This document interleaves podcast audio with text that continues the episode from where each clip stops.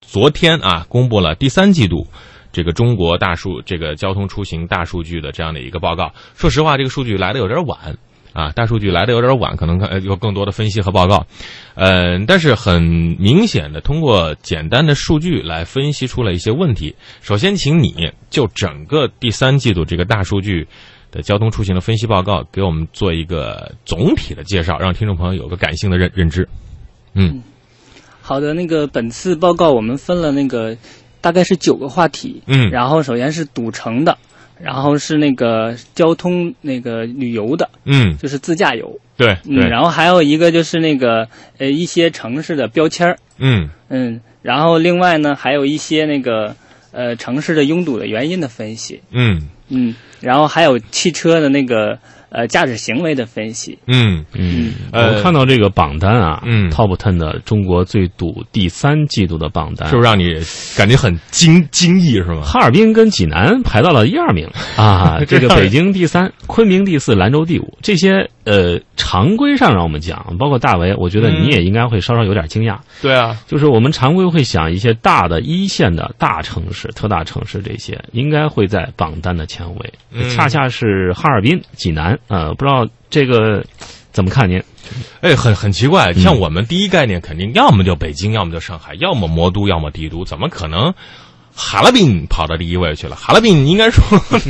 天儿都冷了，都开始供暖了，大家都别出门了，是为什么？是这样，那个哈尔滨在近期啊，那个各个路口都在封路，嗯，然后再修一些路，嗯导致那个哈尔滨那个呃拥堵是直线上升的，嗯，然后本季那个呃拥堵环比上升二点五，嗯那个同比就上升百分之十二点三，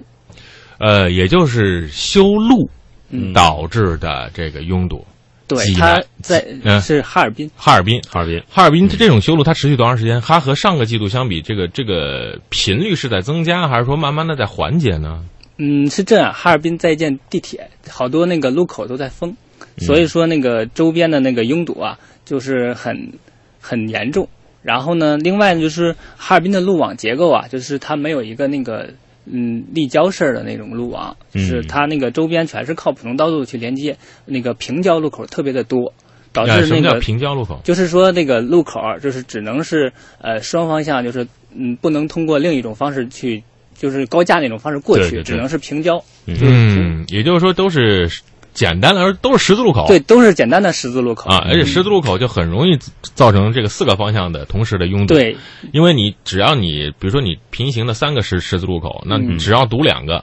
中间这个压力就特别大了是的，是的，啊。另外，这个是不是机动车保有量也是一个原因呢？对，没错。每个城市每年的机动车保有量都在猛增。嗯呃，现在除了北京这个增幅放缓之外，其他城市还在不断的增加。就是所以这说个最大增幅，这个幅度大概是多少每年？嗯每年呃每个城市也不太一样。嗯然后你像一些那个呃二三线城市增幅更猛一些，百分之七到百分之十多左右。嗯嗯，好，我们说了哈尔滨是排在第一位啊，济南排在第二位。济南我知道也是在修地铁吗？还是在修路？还是在修环线吗？嗯，济南呢也啊跟修路有关，但是济南这个堵，嗯，它跟城区的那个道路的路网结构有一定的关系。为什么？因为济南的那个几大景点儿嗯全是在市区，嗯哦，对，什么趵突泉啊，对是吧？这这而且它这个几大景点儿截那个截断了那个济南的从东向西和从西向东的主干路的那个连通性。那就是地儿太好了。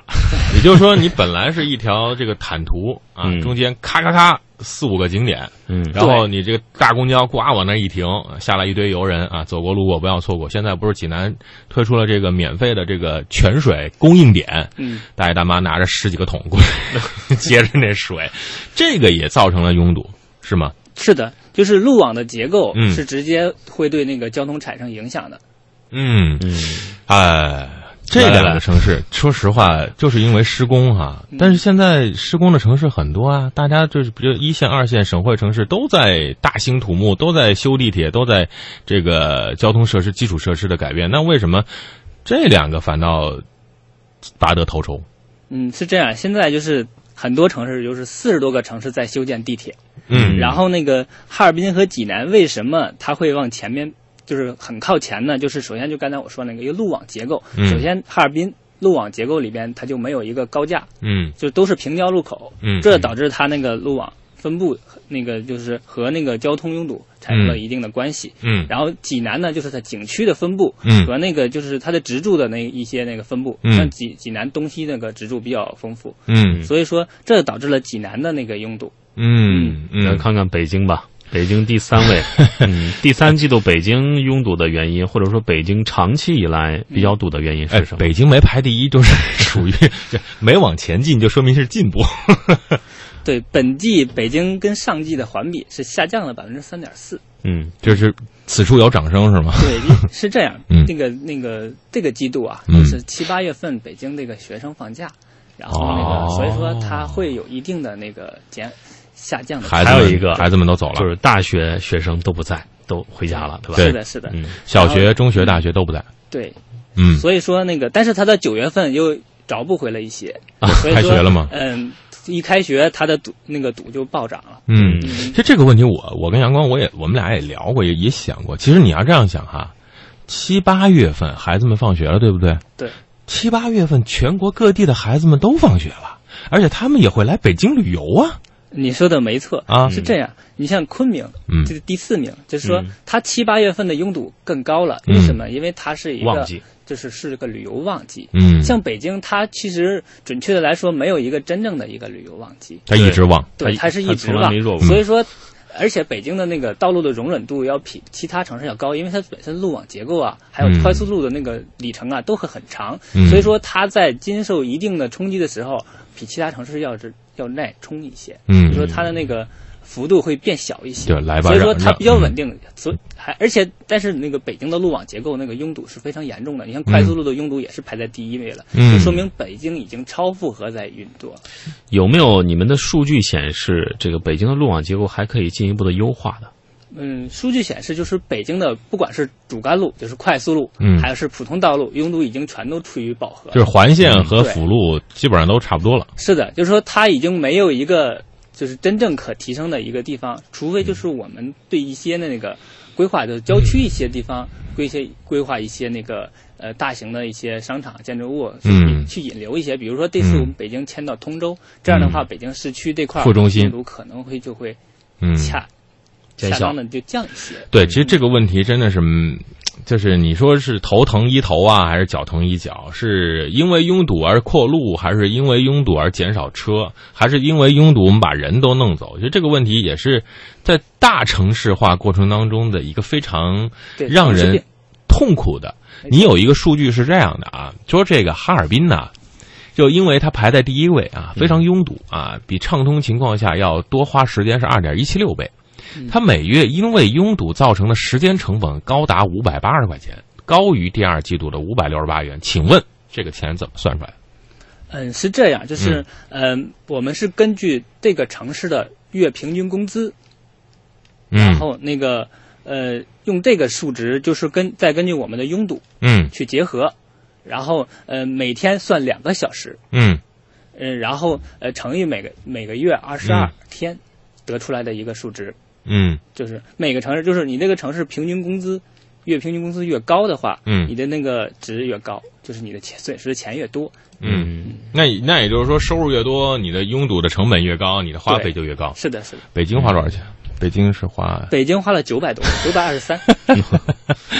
嗯，行，可以，好。好，兰州怎么样？兰州按说是一个西部地区的城市，对啊，怎么他会他出没现那么多在人啊？第五位？兰州这个城市它比较有意思，它是一个漏斗沙漏型的一个地形，就是说嗯它中间那块儿是集中了大各种那个呃中心城区的一些设施，比如说医院呐，还有一些政府市政府，嗯全在那里边。嗯然后呢，它两边就是那块儿是个窄口，嗯是个葫芦形，就是、嗯，那块儿一是个个葫芦形。对过渡过渡区，而且所以说导致它周边两边连通性就跟济南是类似的，就是说嗯这块儿那个比较旺，那其他地方嗯又比较那个什么，所以说导致这个拥堵比较。嗯，我看去过的兰州几次，我发现它路比较窄。嗯对，兰州的路窄，而且坑多。对，这是嗯 坑， 可以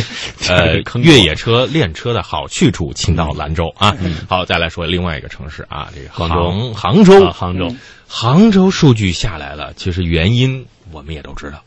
对，嗯那个 G 二零给那个杭州确实是拥堵下降了很多。嗯它从前十名掉到了七十二名。嗯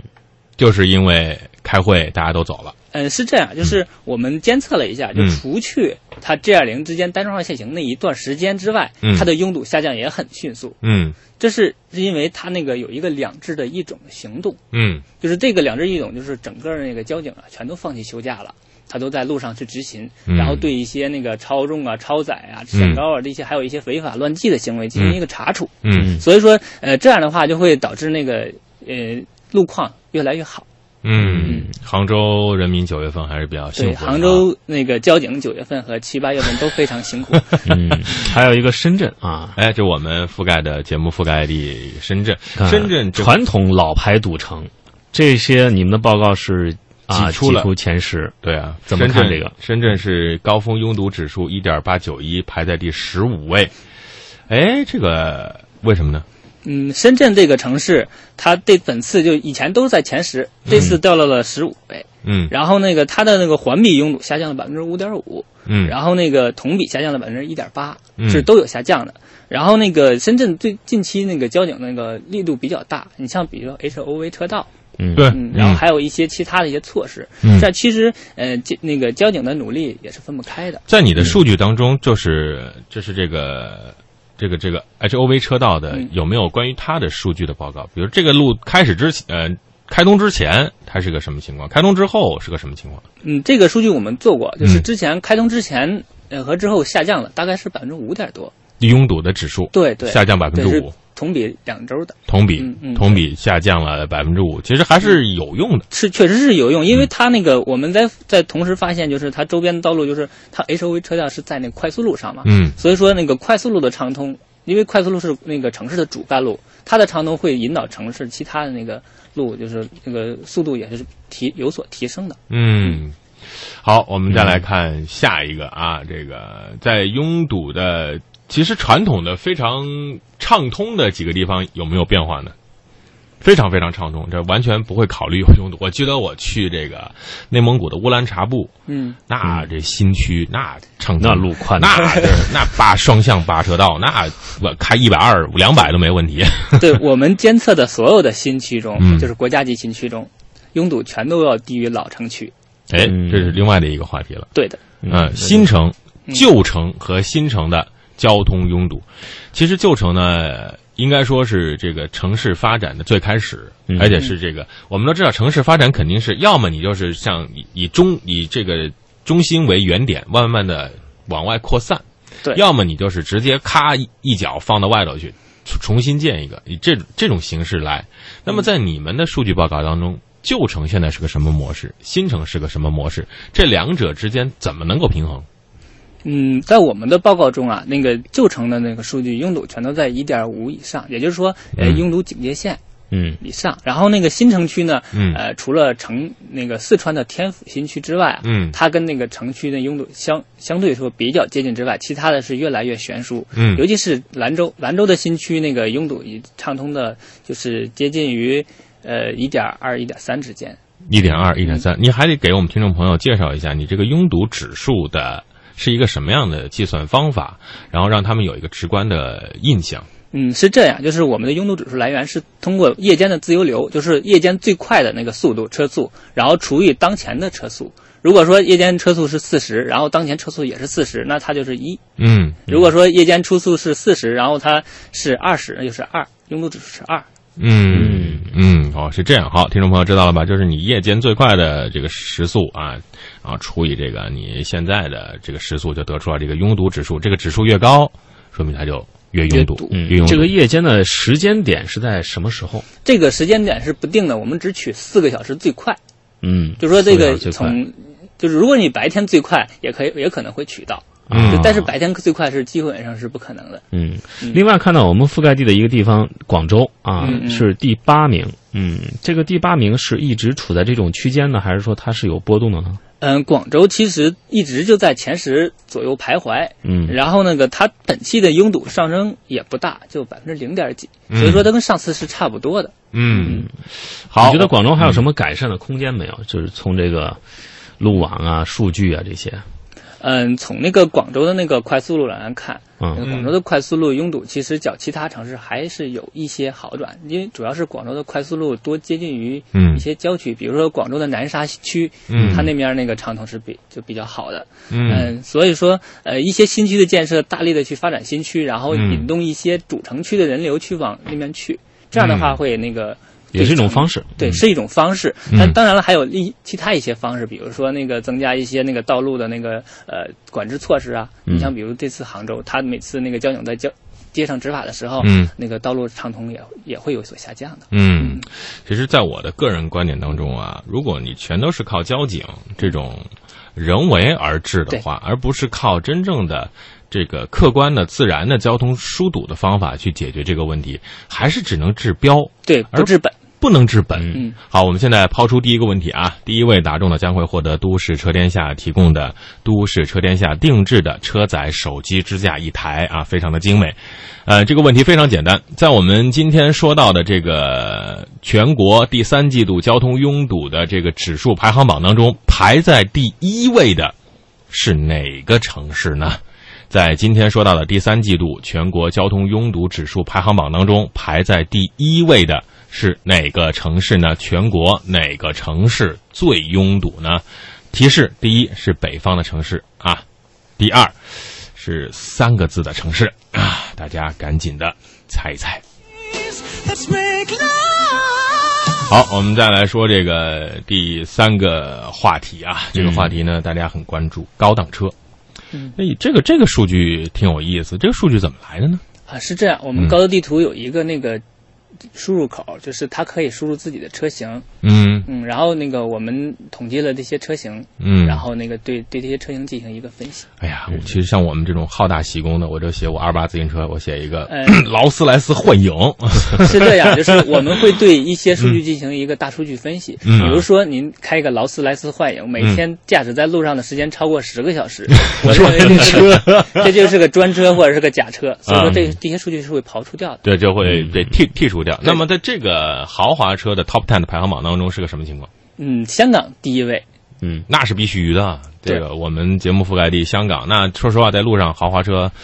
真的挺多的啊。这对个可能跟他们的用车习惯和他们的这个税啊比较低有关系。好，继续。嗯，然后整个的那个呃分三个区域，嗯然后一个是华北区，一个是华东区，还有一个是华南区域。嗯像华北区鄂尔多斯，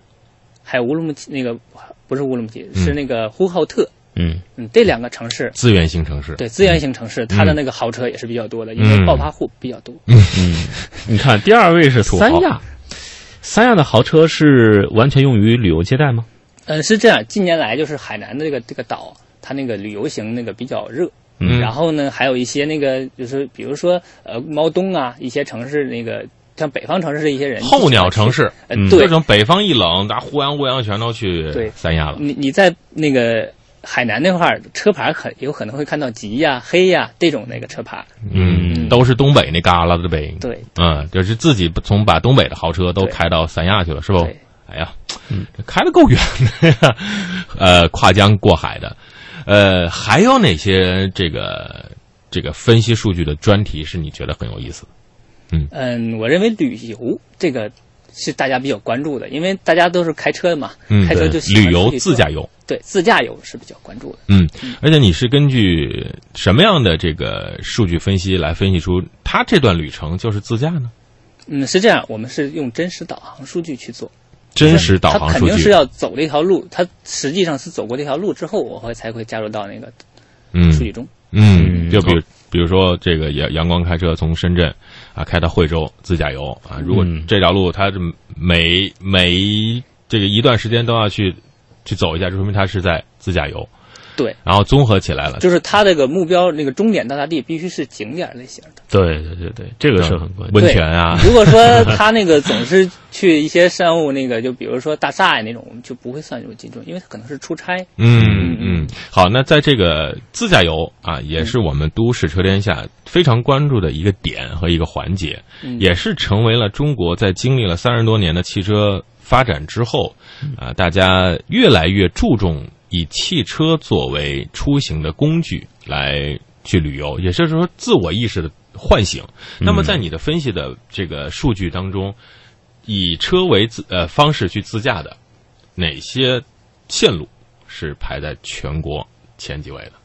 嗯，排在就是我们分析的发现，就是那个京津冀地区，嗯北京的用户是最喜欢出行的。像哎嗯他们都喜欢去哪儿？这这这这其实是一个悲哀，你知道为什么？ 嗯因为天气太差，他说老往是外想着逃逃离是吧？逃离北京啊！来继继续，对，然后北京到唐山到秦皇岛这条线是最热的，是比较热的。啊啊嗯，去唐山啊，唐唐山可以抓个螃蟹，这这是是京津冀地区，然后还有一个北京到张家口到承德地区的一个线，对就这都是草原去和避暑。对啊，滑雪，夏天草去原滑呃去玩草啊，对冬天去玩雪，没错，嗯嗯，好，还有嗯，然后还有那个、嗯呃长三角嗯云南的地方，就是云南的一些地方，就是那个昆明，嗯然后大理丽江线，这条线是全国最火爆的一条线。嗯，嗯都有哪些城市去这些地方自驾？嗯，其其实那个呃，输出城市啊，嗯一般都是这些大城市，尤尤其是沿海地区的城市上，啊呃，长珠三长三角、珠三角啊，京津冀地区的人比较多。另外还有一些那个呃，昆明啊，还有四川、成都这些地方，去往这个地方的也比较多。嗯，嗯呃，我特别想知道这个长三角地区，我们知道，嗯它的景区可能你像乌镇、绍兴这些都是相对就在城区附近，对，它没什么可以自驾的地方，它偶尔去趟呃这个这个什么湖啊， 这个巢湖什么的，呃，怎么看长三角的人都去哪儿？是这样，那个呃，上海市啊，嗯它那个著名景点是偏少的，对所以说上海市民是最喜欢自驾游出去的。对啊啊，苏州后花园嘛，上海人最喜欢去苏州了嘛，上海喜嗯欢去苏州，还喜欢去杭州。一都是嗯基本上都是一小时生活圈，对对吧？嗯，他们那边的路网那个比较嗯发达，然后那个景点儿那个星罗棋布，嗯是都非常的密，所以说呃，他们开车的那个成本要低于北京。嗯，对对对，低于北京。来，我们看看啊，这个数据啊，珠三角自驾游热门路线排在第一位的是深圳、东莞、广州，第二位深圳、东莞、惠州，第三位广州、东莞、深圳。这还感觉这深圳、东莞、广州是铁玩儿铁三角，自己玩自己是吗？没错，你那个我们从数据中发现，那个珠三角的人呢，他嗯不喜欢往特别远处跑，都基本上在本区内消广东省内消化了。嗯，对。比对基本上不会说去旁旁边的湖南啊，嗯，对旁边的广西啊它，也有趣，就是那个比例是略低的，它啊主要是在本区域内消化。你看你这人家那儿环境好，啊对来深圳盘点一下这个三大景区 啊，热门景区，大梅沙海滨公园这是第一位的嗯啊，第二是海陵岛，第三是珠海渔女嗯啊，你就说前五位吧，大角湾是第四，长隆海洋王国是第五。嗯，看这五个景区，真的是你就是让咱们去到那儿呃去自驾游，估计也就是选这几个地方，嗯也就去那儿了。对这些都是地标性的那个旅游景点。嗯，地标性的景点啊。好，我们来先公布一下答案啊。这个那个一多来说吧，这个咱们刚才说到的第三季度全国拥堵排行榜排在第一位的是哪个城市呢？排在第一位的是哈尔滨。嗯，哈尔滨啊，这为什么是呢？就是因为它在修地铁啊，这修的也比较是风生水水起啊。好，我们来看看今天是哪位朋友获得了第一位第一份奖品呢？来自于啊中国广东深圳的王文梦啊，你获得了都市车天下定制的车载手机支架一台。我们的编辑会马上和您在微信上作为联系。嗯呃，好，一多你。给你十秒钟考虑啊，出第二道问题，我们在音乐当中等待啊。好的。 Somebody look for me. I'm searching for somebody. OK，各位听众朋友，通过我们的微信公众平台“都市车天下”啊，赶紧加入进来，在手机搜索微信公众号“都市车天下”，然后把加入进来之后，准备答题，依旧啊，我们会送出手机支架一台和神州专车一百元的现金券。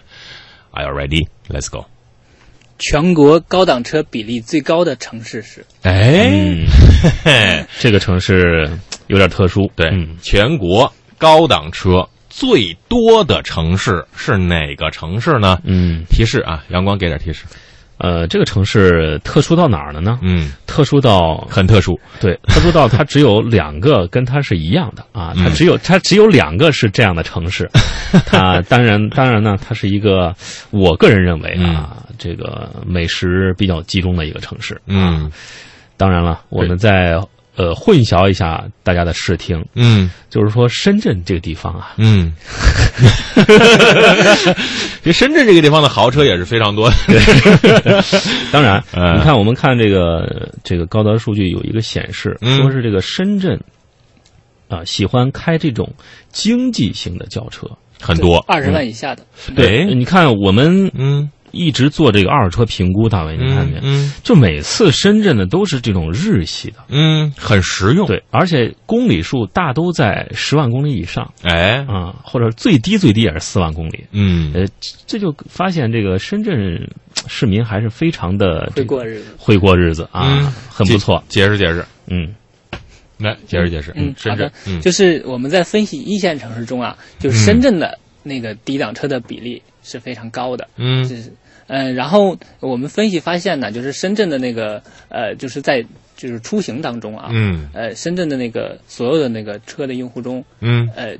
低档车的，就也就是说我们经济型用车的车、嗯车主最爱出行。嗯，也也还是从另外一个侧面可以说，深圳是一个年轻的城市，对它是在一个财富这个逐渐积累的过程当中，而且呢是有辆车代步，然后去办事儿啊，去创业呀、去奋斗啊，它可能是一个逐渐慢慢慢慢慢慢提高的过程，不对像鄂尔多斯，不像这个。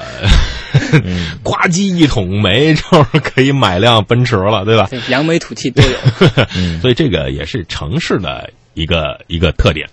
呃，还有哪个数据是你感觉到有有意思跟大家去分享的？看看跟我想的一不一样啊？嗯，嗯是这样，就是我们在那个汽车里边嗯就是有个偏航，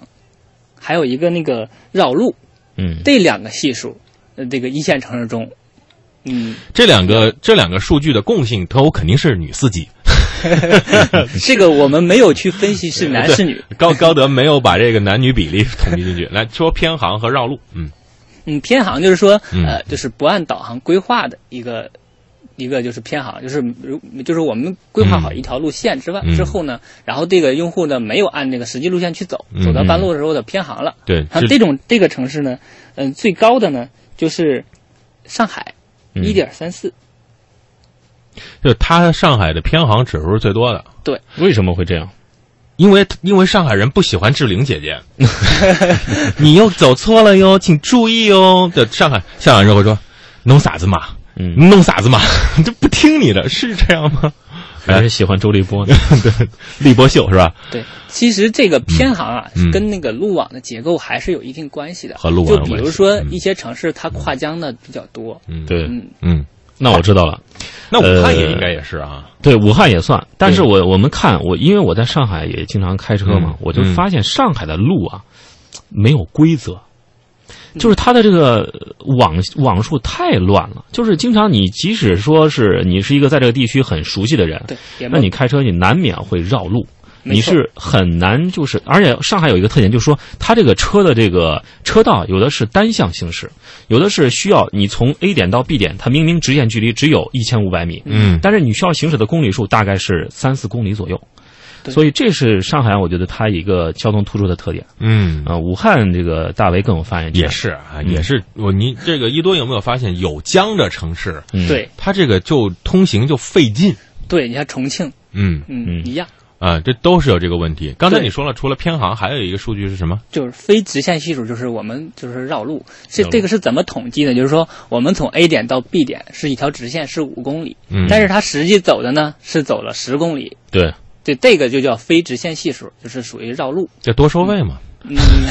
这 个嗯如果说是自己开的开话玩笑嗯，如果这么开，费油就是 就是不太就有点费油了。那针对这样的一个数据，我们你看数据啊是数字化的证据，嗯，这个数字化的证据目的是什么？是带看看到问题，我们要最终的是要解决问题。对，那对于这个偏航和这个绕路。